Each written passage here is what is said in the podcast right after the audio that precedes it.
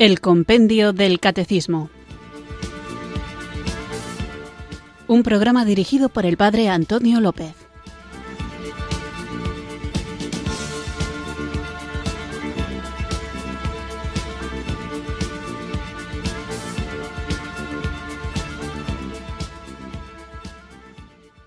Muy buenas tardes, queridos oyentes de Radio María. Recibido un cariñoso saludo desde Irurzun, en Navarra, quienes sintonizáis una tarde más esta radio que cambia vidas, esta emisora de la Virgen, Radio María, para escuchar el programa El Compendio del Catecismo, nuestro espacio diario de formación católica en el que tratamos de conocer la fe que queremos vivir, compartir y defender. Estamos tratando el tema de la gracia y del mérito, y aunque pueda parecer una cuestión teológicamente complicada, el fundamento de todo lo que inmerecidamente recibimos de Dios es la esencia de Dios. ¿Y cuál es esa esencia de Dios?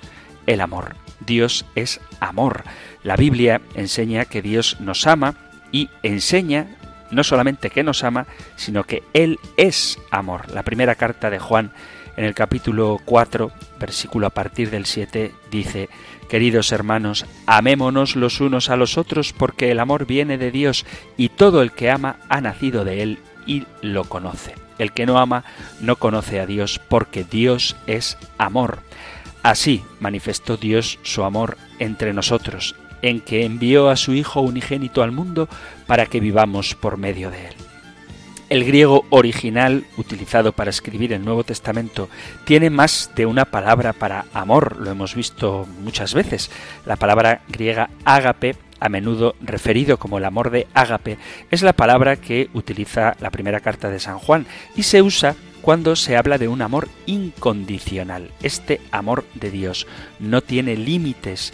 Dios no solo da amor, Él es la fuente del amor. Como creador de todo, él es el que creó el amor y es a causa de su amor que somos capaces de amar. Nosotros amamos a Dios porque Él nos amó primero. Primera carta de Juan, capítulo 4, versículo 19.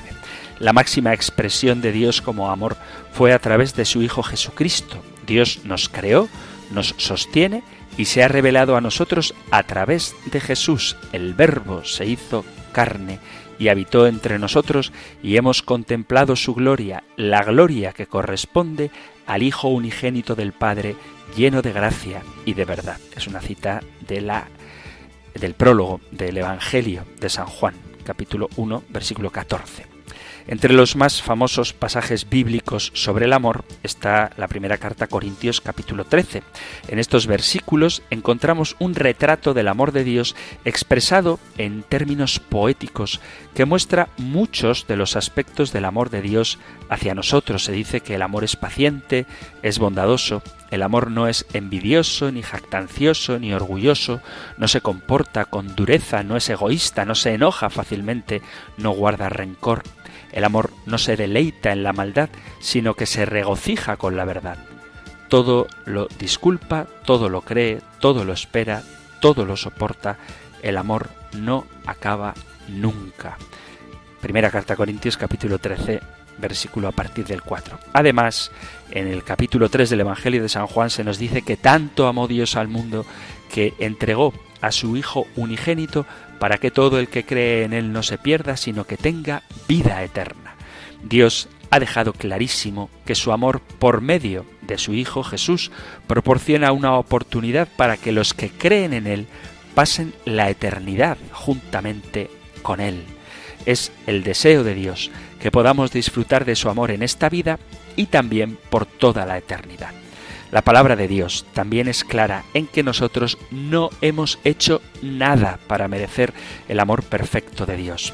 Pasaje precioso del capítulo 5 de la carta a los romanos dice que Dios muestra su amor por nosotros en esto, en que cuando todavía éramos pecadores, Cristo murió por nosotros. Aun cuando Jesús sabía que íbamos a fallar e incluso antes de que naciéramos, Él dio su vida como la máxima expresión de su amor.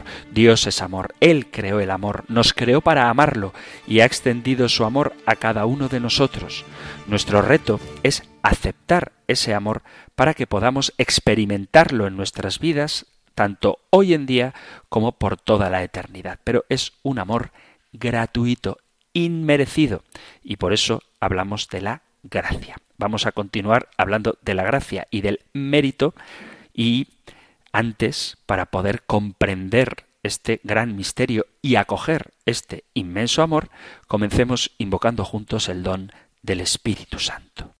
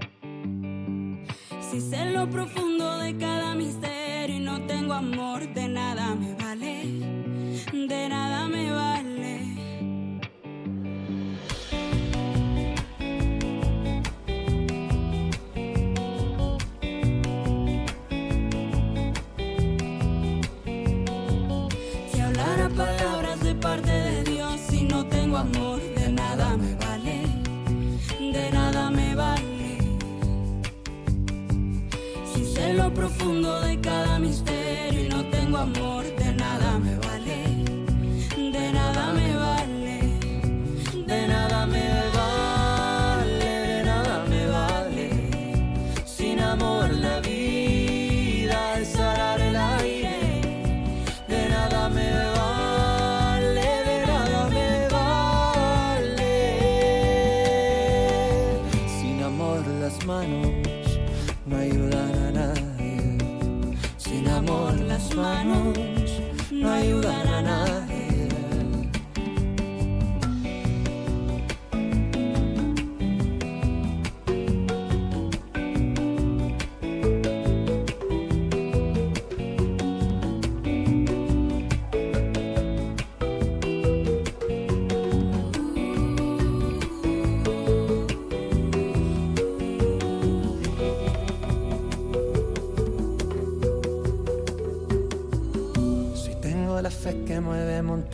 si no tengo amor, de nada me vale, de nada me vale.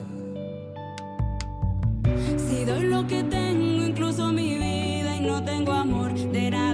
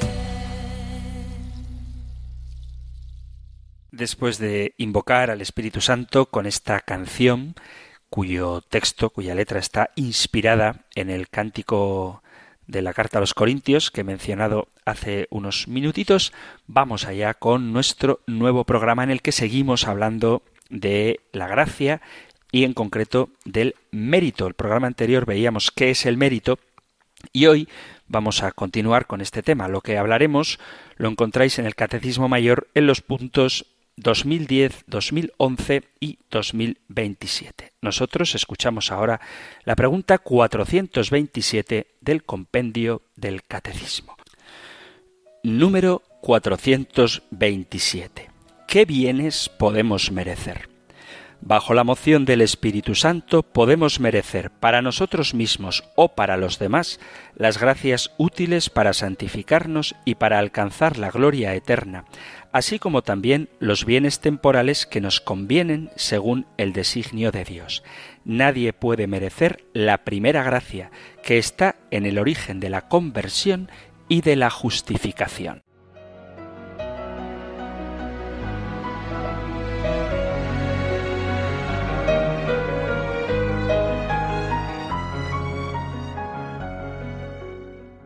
Cuando hablamos de la gracia y del merecimiento, tenemos que tener claro que el hombre nunca por sus propias fuerzas puede hacer nada para merecer el cielo.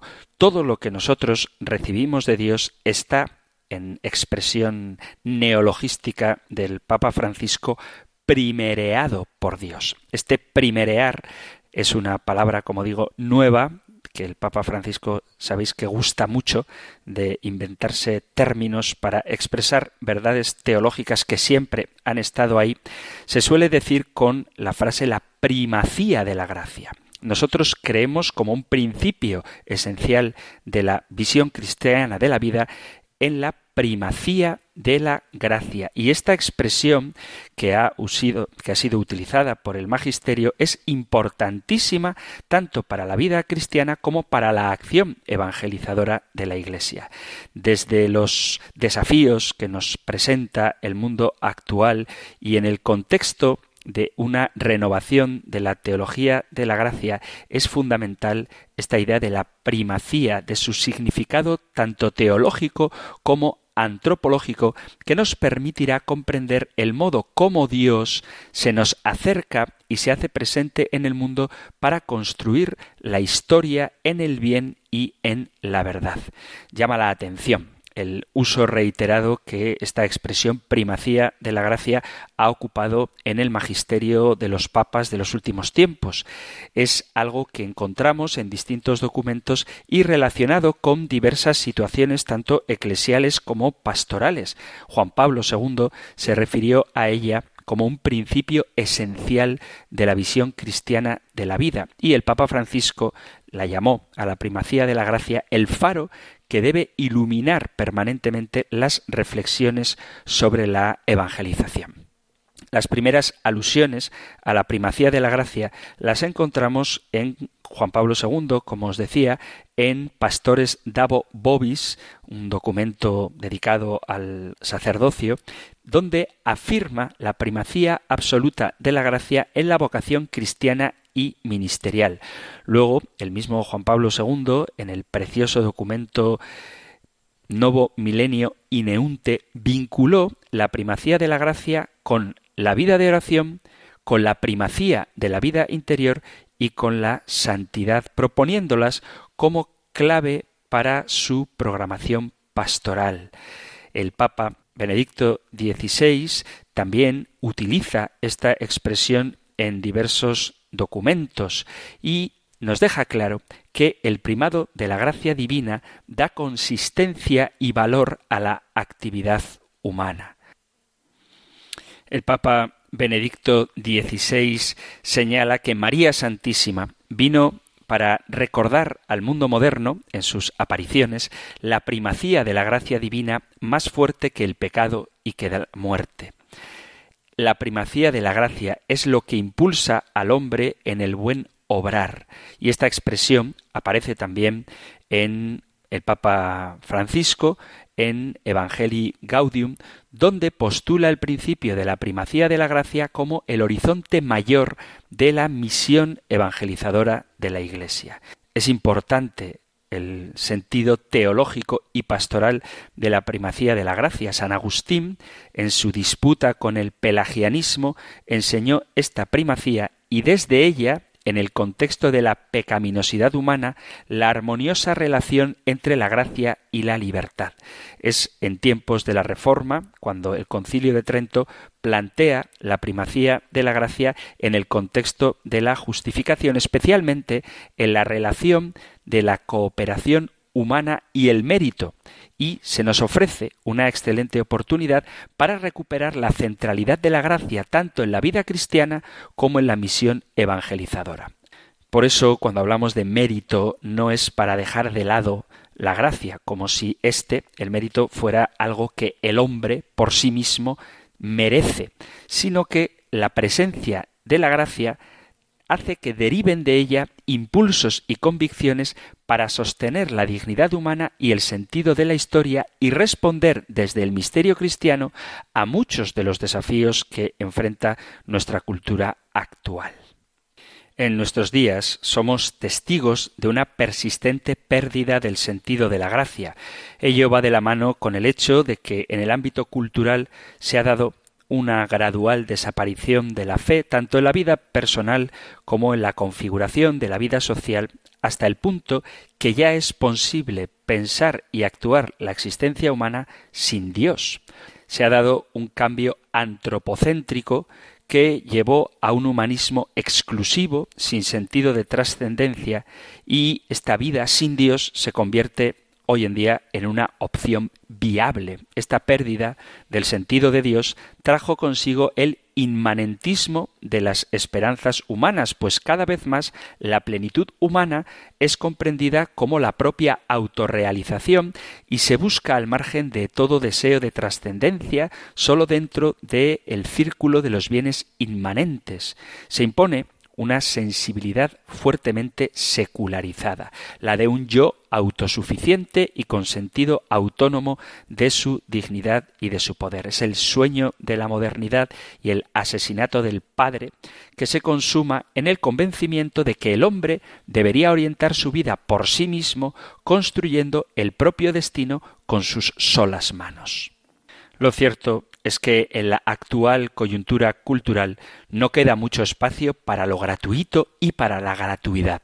Vale más aquello que asoma como resultado de la propia capacidad personal y del propio esfuerzo, aquello que es merecido o conquistado, lo que se recibe como don, como regalo gratuito, aquello que no responde a un propio mérito, a un propio esfuerzo, vale menos. Esta pérdida del sentido de la gratuidad y de lo gratuito lesiona gravemente la vida personal y social.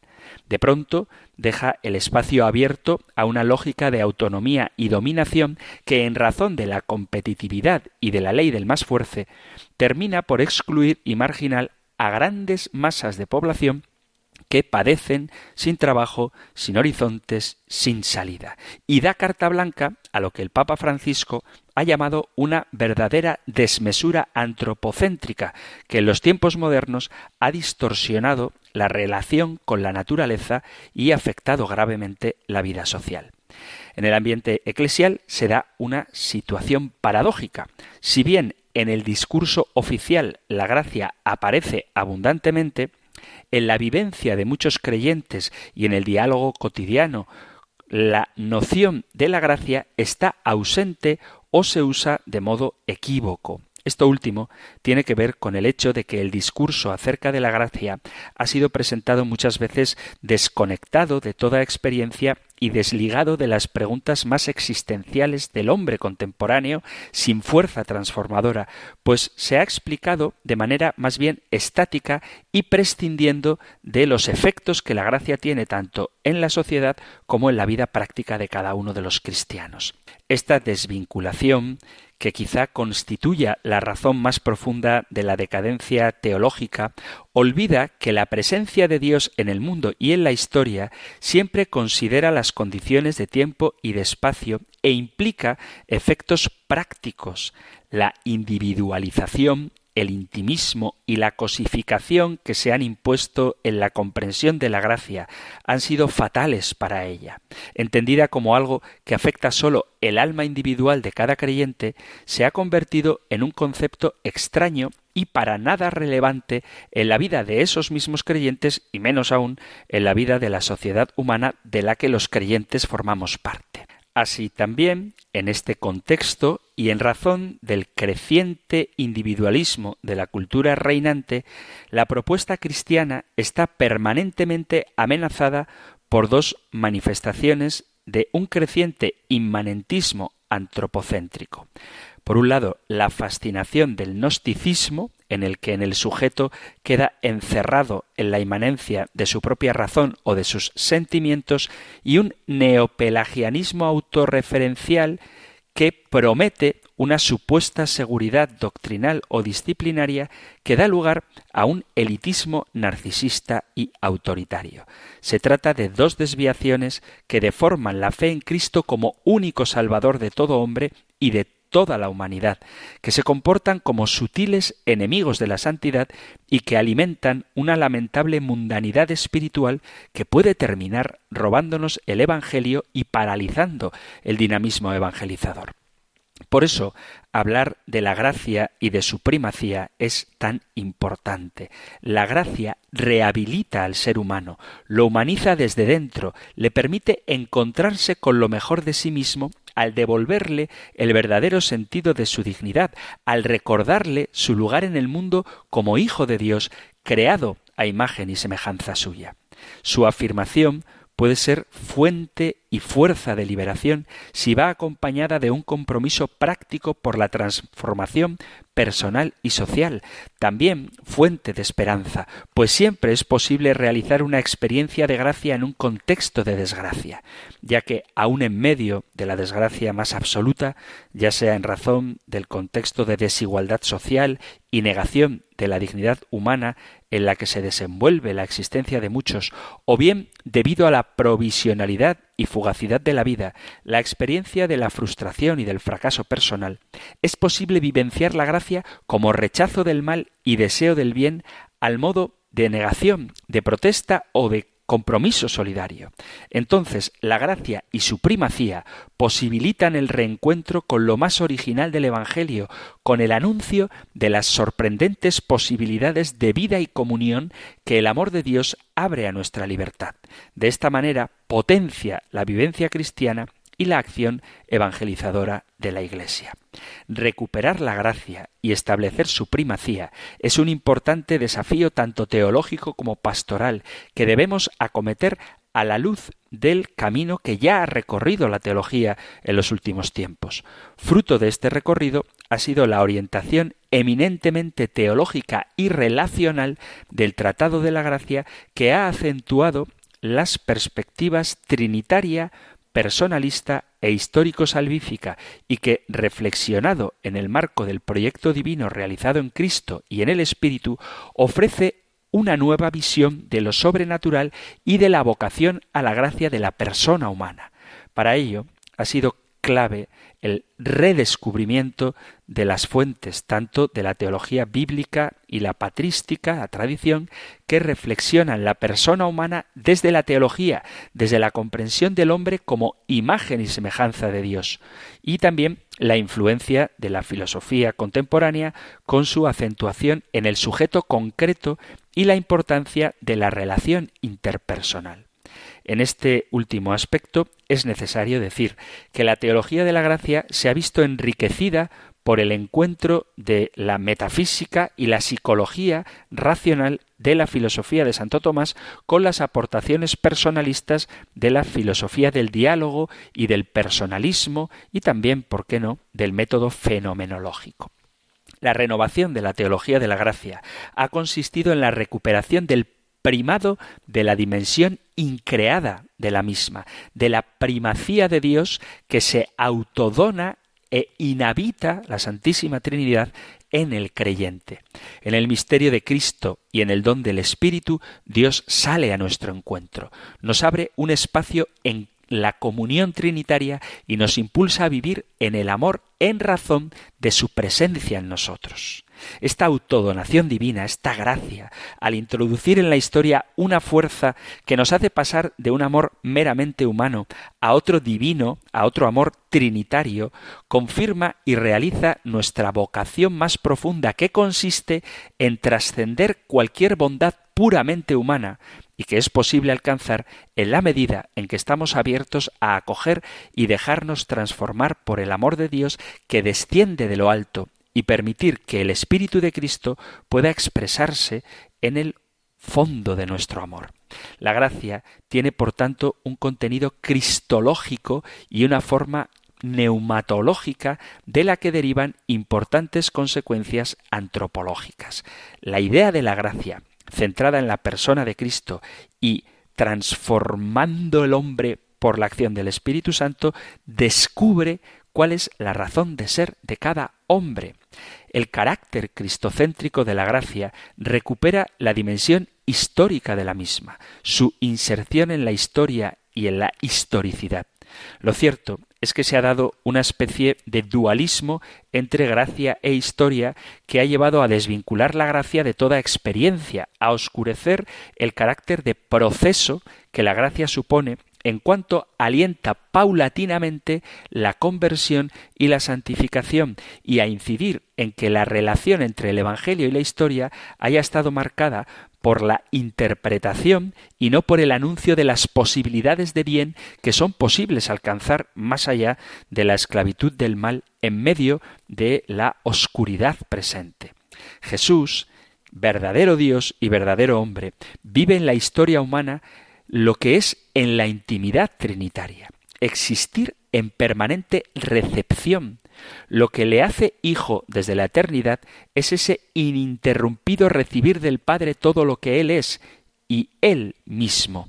Y precisamente ese recibirse a sí mismo le concede su yo, su espacio interior propio, su espontaneidad, esa filialidad, ese ser hijo con el que puede responder al Padre en reciprocidad. Él es el Hijo amado, el predilecto del Padre, de quien se recibe y al que en cada momento se refiere con todo su ser. Como Hijo, encuentra su identidad, su autonomía frente al Padre en el hecho de no existir por sí y desde sí y proceder totalmente del Padre, en el hecho de deberle totalmente el ser y expresar así la figura del amor de Dios recibido como don. En la vida terrena del Hijo de Dios hecho hombre y en su actuación pública se manifiesta esta lógica que determina toda su existencia y que constituye el sentido de su ministerio contarnos su propia filiación y mostrarnos la nuestra, compartir con nosotros que la radical apertura y referencia al otro de quien nos recibimos está en la raíz de nuestra existencia y es también la lógica de nuestra realización plena. Jesús, como modelo y posibilidad de un nuevo ser hombre, el ser humano es existencia receptora, ser que se debe a otro y por ello ser en agradecimiento. El hombre no puede sacar de sí mismo las líneas fundamentales de su existencia, no se las da a sí mismo. De por sí, él, el hombre, no es más que un fragmento. En su libertad es hambre y sed incondicional de lo definitivo y absoluto. Pero si quiere realizar su plenitud, se sobrecarga a sí mismo si no cuenta con Dios. El hombre únicamente puede recibir, recibir la plenitud de su existencia como un regalo. Por eso, la gracia y la salvación son el regalo del ser humano. Este existir en recepción se expresa de múltiples formas en la vida humana, en la experiencia del amor y en la búsqueda de la verdad. En el magisterio de los últimos papas encontramos importantes alusiones a esta idea. Juan Pablo II afirmó que en el misterio de la redención que es una nueva manifestación de la eterna paternidad de Dios y en el que, en cierto modo, el hombre es nuevamente creado y vuelve a encontrar la grandeza, la dignidad y el valor de su humanidad, Cristo nos comunica continuamente el Espíritu que infunde en nosotros los sentimientos del Hijo y nos orienta al Padre, haciéndonos así partícipes por la gracia de la adopción del inefable misterio de la filiación divina. Por eso, y en relación a la actuación humana, el propio Papa sostendrá que la vida moral es una respuesta de amor a las iniciativas gratuitas que el amor de Dios multiplica en favor del hombre. Se halla inmersa en la gratuidad del amor divino y no ha de buscar otra recompensa que ese mismo amor.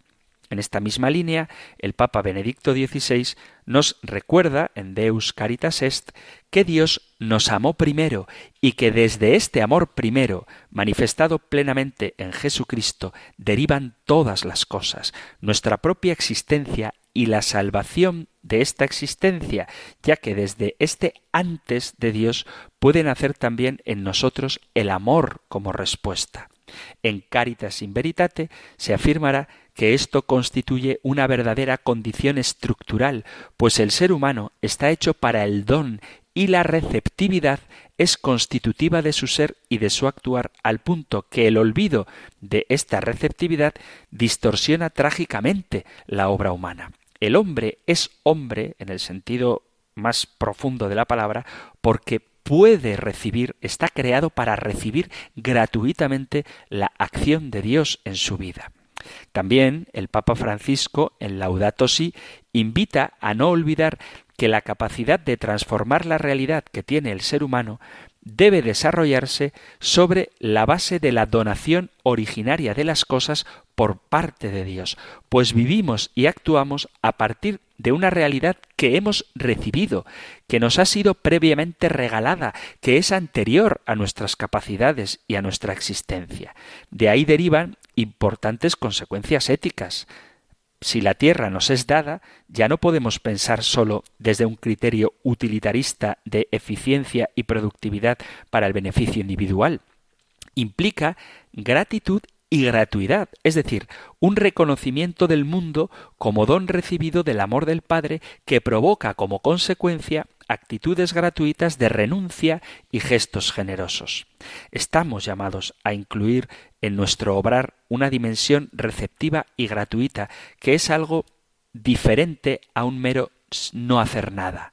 Se trata de otra manera de obrar que forma parte de nuestra esencia. De ese modo, la acción humana es preservada no únicamente de un activismo vacío, sino también de un desenfreno voraz y de la conciencia aislada que lleva a perseguir sólo el beneficio personal. Desde esta perspectiva de la primacía de la gracia, se entiende que el hombre, en tanto en cuanto que es creado para recibir de Dios, comprende todas las cosas como un don y la relación con el prójimo como el deseo de compartir ese don que gratuitamente hemos recibido. La respuesta del hombre a ese regalo de Dios es lo que nosotros llamamos mérito, pero no es un mérito en el sentido de que se nos deba, porque el hombre no puede alcanzar por sí mismo la salvación, pero ha sido creado precisamente para poder abrazarla.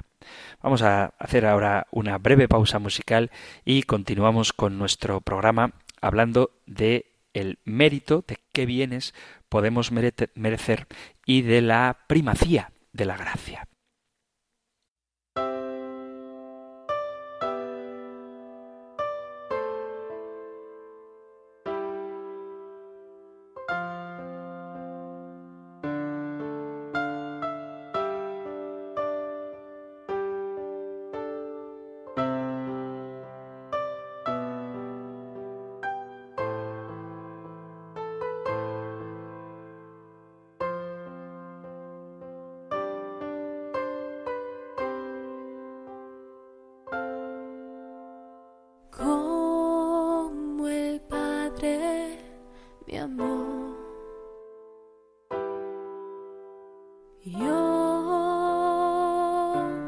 Yo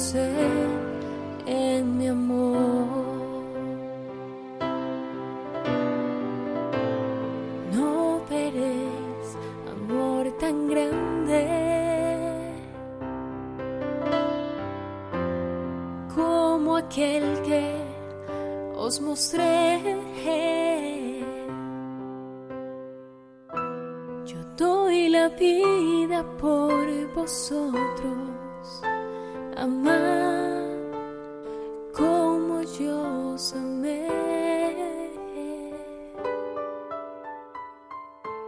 Si hacéis lo que os mando y os queréis de corazón,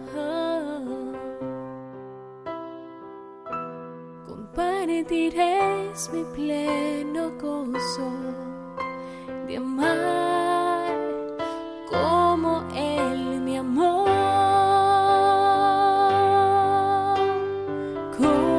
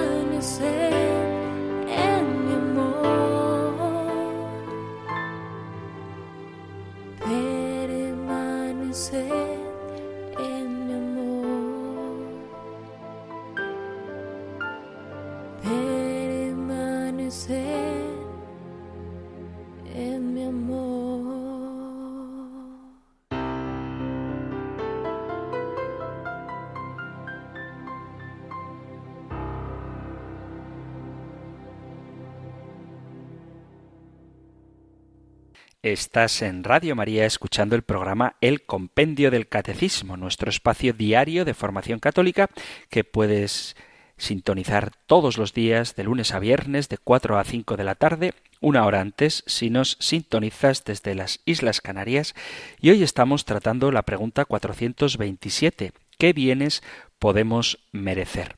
Estoy hablando de la primacía de la gracia, porque dice el compendio del catecismo que nadie puede merecer la primera gracia, que es la que da origen a la conversión y a la justificación, y viendo cómo se ha devaluado esta idea de la gracia y lo importante que es comprender desde el punto de vista de la propia creación cómo todo cuanto recibimos como seres humanos llamados a la vida eterna es siempre un don inmerecido de Dios al que ciertamente nosotros debemos responder.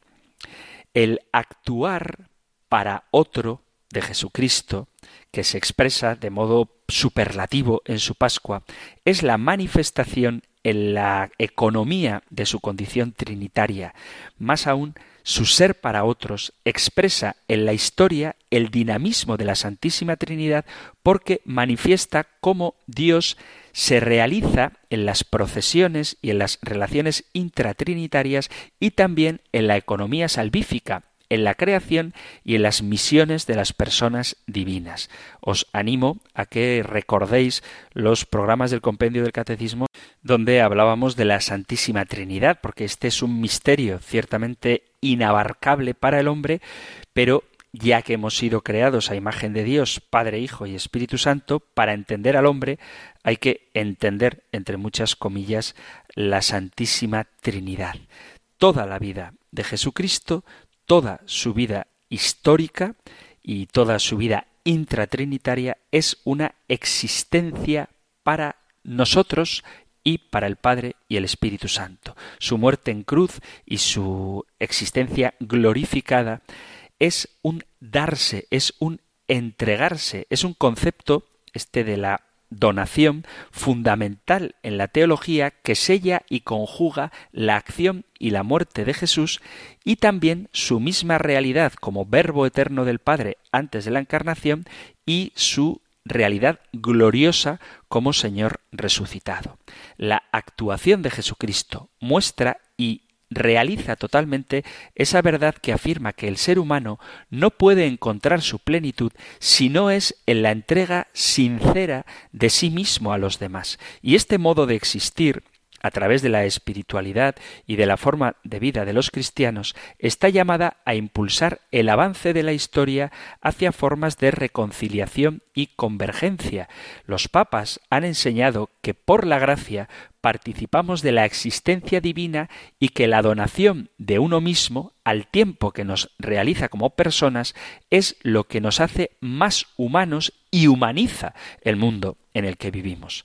San Juan Pablo II señaló que es la autodonación divina cuya culminación se alcanza en la inhabitación de la Santísima Trinidad, la que abre e impulsa nuestro espíritu a la comunión interpersonal con Dios y con el prójimo, permitiéndonos así alcanzar la plena realización de nuestro ser personal. El Papa Juan Pablo II, en Centesimus Annus, sostuvo que esta trascendencia del ser humano tiene como último referente a Dios mismo y debe ser reconocida en el momento de definir los proyectos personales y las formas de organización social. También el Papa Benedicto XVI sostendrá que en razón de la gracia nos hacemos partícipes del dinamismo del amor trinitario, pues ella, la gracia, nos une y nos identifica con Cristo, con su amor y con su entrega tanto al Padre como a los hermanos. En su primera encíclica, Benedicto XVI indica que el Espíritu armoniza el corazón de los creyentes con el corazón de Cristo y los mueve a amar a los hermanos como Él nos ha amado cuando se puso a lavar los pies de sus discípulos y sobre todo cuando ha entregado su vida por todos. Y en Espesalvi, también Benedicto XVI, señala que estar en comunión con Jesucristo nos hace participar de su ser para todos, hace que éste sea nuestro modo de ser y que sólo estando en comunión con Él, podemos realmente llegar a ser para los demás y para todos. En Caritas in Veritate deriva aplicaciones concretas de este dinamismo de gracia, de amor, de entrega, al afirmar que en la actividad económica, junto a la lógica del mercado y de la política, ha de tener espacio el principio de gratuidad y la lógica del don, y sorprendentemente sostiene que esto es una exigencia no sólo de la caridad, sino también de la verdad, y que en cuanto crea sociabilidad, viene exigida tanto por la necesaria orientación ética de toda la actividad humana como por la misma razón económica, pues el mercado necesita formas de cohesión social para su buen funcionamiento, formas de solidaridad y confianza. Os doy esta cita para que veamos que el tema de la gracia, bien entendido, no es una cuestión meramente espiritual que luego a la hora de aterrizar en la vida concreta se queda un poco en el aire, sino que tiene implicaciones bien prácticas. Por su parte, el Papa Francisco enseña que la amistad con Dios nos rescata de nuestra conciencia aislada y de la autorreferencialidad que ahoga y entristece nuestra existencia. Nos recuerda que la verdadera fe en el Hijo de Dios hecho carne es inseparable del don de sí y en el contexto de la íntima conexión entre el Evangelio y la promoción humana, invita a practicar en respuesta a la donación gratuita de Dios, a la gracia, como norma moral y camino de crecimiento espiritual, la absoluta prioridad de la salida de sí hacia el hermano. Como dirá el Laudato Si, esto se corresponde con el dinamismo trinitario impreso en todo lo creado, especialmente en la persona humana, que se realiza cuando sale de sí y entra en relación de comunión. Y este don, este regalo, esta gracia, ha de ser colaborada por el hombre. El espíritu, el espíritu de la gracia, como un ser personal y a la vez eclesial, sale al paso de un cierto sobrenaturalismo en la comprensión de la actuación divina, porque nos habla de un Dios oculto y silencioso que interviene con la llamada, con la oferta y la interpelación de su amor, que estando presente en lo más íntimo de cada cosa, se limita a sí mismo y alienta y potencia la autonomía de lo creado, que impulsa desde dentro la historia y la lleva a su pleno cumplimiento convocando, invocando nuestra libertad y suscitando nuestra colaboración. Este modo de actuar nos revela la imagen de un Dios que no sólo respeta, sino que promueve la autonomía de lo creado y la libertad humana, pues responden a su misma voluntad creadora, una imagen de Dios que es coherente con el paradigma de la modernidad en esta era científica. El ser humano no puede ser redimido solamente desde el exterior, ni puede desarrollarse solo con sus propias fuerzas. Esto es así debido a que en la actividad humana no sólo importa el mayor dominio de la naturaleza, sino sobre todo importa el incremento del bienestar moral, el crecimiento en el ámbito de la conciencia y de las decisiones, entonces el motor del desarrollo tiene que ser la caridad que es gracia, amor recibido que desciende del Padre por el Hijo en el Espíritu, amor que nos precede y nos transforma desde dentro, que dilata nuestra existencia más allá de nosotros mismos y conquista nuestra libertad para el bien una y otra vez. Vivir en el bien y en el amor solo es posible en la medida en que la iniciativa divina suscita como respuesta la misma libertad, la perfila en su significado original y luego la dispone y sostiene para llevarla a cumplimiento. La libertad que nos es lo más propio, es algo que nos ha sido dado, nos corresponde por naturaleza, pero como algo que hemos recibido de quien es nuestro origen y nuestro fin. Nos ha sido dada para realizarnos a nosotros mismos haciendo el bien y viviendo en el amor. Más que posibilidad de elegir, es posibilidad de elegir el bien y alcanzar así desde nosotros mismos la meta de nuestra existencia, la plena comunión en el amor. La mejor forma de usar la libertad es la caridad que se realiza en la donación y en el servicio. Ahora bien, esta meta excede las posibilidades de nuestra naturaleza, más aún en las condiciones concretas de nuestra existencia, y se hace necesario volver a la síntesis de San Agustín quien, a la luz de las enseñanzas de los textos de la Escritura de San Pablo y San Juan, nos recuerda que el Espíritu Santo de Dios es quien actúa en nosotros y desde nosotros, haciéndonos amar el bien. El magisterio pontificio de los últimos años, al tiempo que afirma el valor y la necesidad de la libertad humana en la obra de la salvación, señala que la misma requiere la ayuda de la gracia. Ambas se requieren mutuamente. Para el seguimiento de Cristo, la gracia ayuda a la libertad y para hacerse presente Dios en la historia, la libertad ayuda a la gracia. Ambas hacen posible la vida según el Evangelio. La vida cristiana es una vocación, es fruto del diálogo entre el amor de Dios que llama y la libertad humana que responde. En este contexto, el Papa Juan Pablo II afirma la absoluta primacía de la gracia, exalta la libertad humana. Así, no se puede atentar contra la iniciativa absolutamente gratuita de Dios que llama, y tampoco se puede atentar contra la extrema seriedad con la que el hombre es desafiado en su libertad. La gracia posibilita alcanzar aquellas virtudes y comportamientos que caracterizan el seguimiento de Cristo. Inspira y ayuda a la fe, abre a la esperanza, suscita la caridad, ayuda al cultivo de las virtudes, hace posible la observancia de los mandamientos, lleva a perderse por el bien del prójimo y a servirlo. El amor y la vida, según el Evangelio, sólo son posibles como fruto de un don de Dios que sana, cura y transforma el corazón del hombre por medio de nuestra gracia.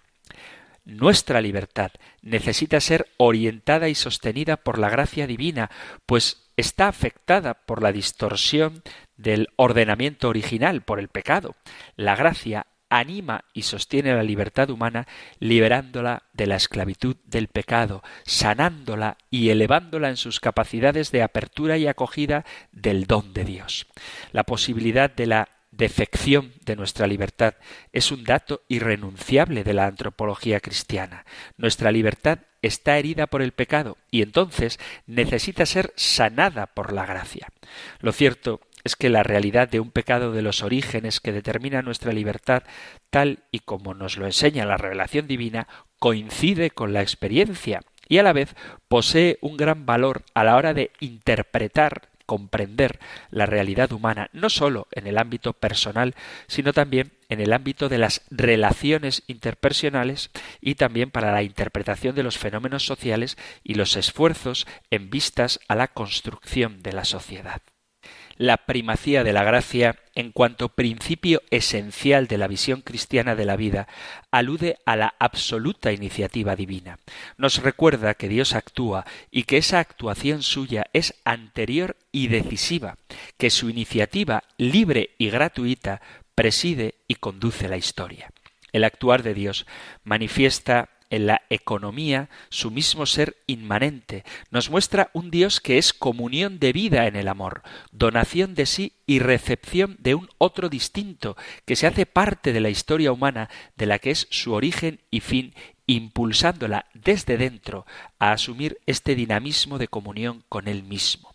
A la luz de este protagonismo divino, emerge la radical vocación trascendente del ser humano, al que se le abren nuevas posibilidades de bien y de verdad a partir de la recepción de sí mismo y de la donación a los demás. Dicho todo esto, la misión evangelizadora adquiere una mayor densidad y se le aportan nuevas posibilidades y un nuevo modo de actuar, a partir de la convicción de que es Dios mismo quien generosa y gratuitamente envía su Espíritu a nuestros corazones para hacernos hijos suyos, y de que todos hemos sido creados para lo que el Evangelio nos propone, es decir, la amistad con Jesús y el amor fraterno, la primacía de la gracia se transforma en un faro de evangelización. Nosotros no podemos merecer nada, pero Dios, por su generosidad, ha querido dárnoslo todo. Y en la tarea de la evangelización es donde encaja cómo con nuestra vida de oración, de caridad, de unión con el Señor, podemos ganar gracia también para los demás por ese gran misterio de la comunión de los santos. Podemos santificarnos y alcanzar la gloria eterna y podemos ayudar a la santificación de otros por la moción del Espíritu Santo que generosamente, gratuitamente, inmerecidamente se nos ha dado. Tarea nuestra es cómo respondemos a esto que Dios, insisto, gratuitamente, por gracia, nos ofrece. La cuestión de la gracia, como espero que hayáis podido ver en el programa de hoy, no es una idea para los debates teológicos, sino algo que tiene implicaciones muy concretas en la vida práctica. Si todo lo que recibimos de Dios es gracia y somos llamados a la comunión con Él, nuestra vida ha de ser también pura generosidad, pura donación de sí, tal y como Dios se nos ha dado, tanto en la creación como en la revelación y de manera muy especial en Jesucristo, que a su vez será a sí mismo en el altar de la cruz y que actualizamos en cada Eucaristía y tal y como Él nos da el Espíritu Santo para que movidos por Él podamos a su vez también nosotros darnos como expresión de esa misma generosidad, de esa misma gracia de Dios. Dejamos aquí el programa porque se ha terminado el tiempo y continuaremos en la siguiente emisión del compendio del catecismo hablando de nuestra vocación, de nuestra llamada a la santidad. Como digo, lo dejamos ahora. Antes de terminar con la bendición, os recuerdo que si hay algo que queráis compartir, alguna pregunta que formular, algún tema que debatir, algún testimonio que compartir, podéis enviar vuestros mensajes al correo electrónico compendio arroba radiomaria.es, compendio arroba radiomaria.es o al número de teléfono para WhatsApp 668 594 383 668 594 383. Terminamos ahora recibiendo la bendición del Señor. El Señor te bendiga y te guarde, el Señor ilumine su rostro sobre ti y te conceda su favor, el Señor te muestre su rostro y te conceda la paz. Muchísimas gracias por estar ahí, gracias por escuchar el compendio del catecismo y si queréis volveremos a encontrarnos en un próximo programa. Un fuerte abrazo.